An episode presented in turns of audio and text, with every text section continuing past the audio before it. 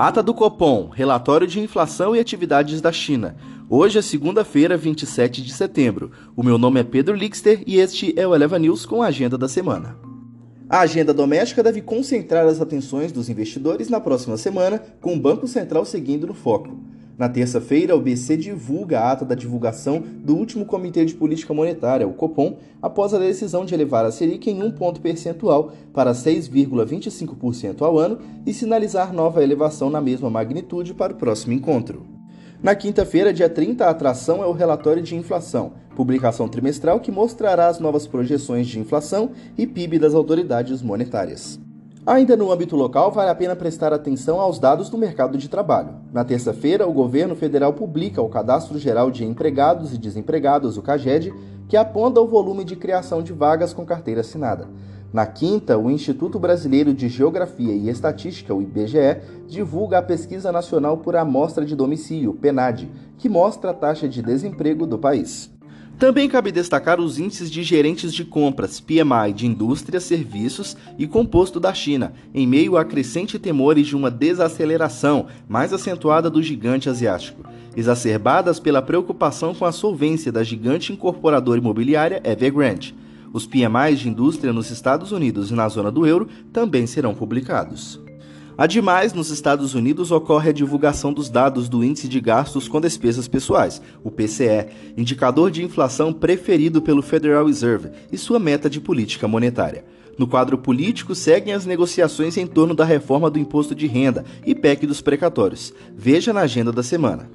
Confira agora os principais pontos de atenção da semana e a tabela completa de eventos e indicadores. Hoje, segunda-feira, 27 de setembro, tem relatório Focus do Banco Central às 8h25 e o relatório mensal da dívida pública de agosto às 2h30. Nos Estados Unidos, prévia de encomendas de bens de agosto às 9h30 e sondagem industrial do Fed de Dallas de setembro às 11h30 da manhã. Na política nacional, a comissão da PEC dos precatórios faz reunião às 18h30 para apresentação do plano de trabalho e definição das audiências públicas. Relator da reforma do imposto de renda, o senador Ângelo Coronel, se reúne com o ministro da Economia, Paulo Guedes, para discutir o texto da proposta. Como mostrou o valor, uma das ideias do coronel é repartir a CSLL com estados e municípios para cobrir quedas nas receitas dos entes federativos. Na terça-feira, 28 de setembro, o Brasil lança a ata do Copom às 8 horas da manhã, o CAGED de agosto e os resultados primários do governo central de agosto, às 14h30. Nos Estados Unidos, tem sondagem industrial do Fed de Richmond, às 11 horas da manhã. Na CPI da Covid, a comissão deve ouvir a advogada Bruna Morato. Ela representa os médicos da Prevent Senior que apresentarão um dossiê com denúncias contra a empresa, incluindo a de que havia a imposição de que fossem prescritos remédios ineficazes contra o coronavírus. Na quarta-feira, 29 de setembro, na zona do euro, tem indicador de confiança da economia de setembro às 6 da manhã. Aqui no Brasil, IGPM de setembro às 8, seguido dos resultados do setor público consolidado de agosto às 9h30. No judiciário tem um julgamento sobre como o presidente Jair Bolsonaro deve prestar depoimento no inquérito que investiga se ele tentou interferir politicamente na Polícia Federal.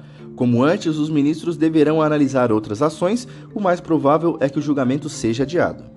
Nos Estados Unidos, tem vendas pendentes de moradias de agosto às 11 da manhã e na China, índices de gerentes de compras, o PMI de serviços, composto e industrial de setembro às 22 horas, divulgados pelo National Bureau de Statistics, NBS da China, e o PMI industrial às 22h45 pelo Caixin. Na quinta, 30 de setembro, a zona do euro lança a taxa de desemprego de agosto às 6 da manhã. Aqui no Brasil, o relatório de inflação do terceiro trimestre às 8 horas. A pesquisa nacional por amostra de domicílios, o PNAD de julho, sai às 9. Nos Estados Unidos, pedidos iniciais de auxílio-desemprego semanal às 9h30 e a terceira leitura do PIB dos Estados Unidos do segundo trimestre no mesmo horário. Já na sexta-feira, 1 de outubro, a zona do euro tem PMI industrial de setembro às 5 da manhã e inflação do consumidor de setembro às 6. Nos Estados Unidos, índices de gastos com despesas pessoais e renda pessoal de agosto às 9h30, PMI industrial às 10h45 e confiança do consumidor de setembro às 11 horas. Gastos com construção de agosto também às 11 e SM industrial de setembro às 11. No Brasil, PMI industrial de setembro às 10 horas da manhã. O Eleva News fica por aqui. Amanhã tem mais. Tchau, tchau.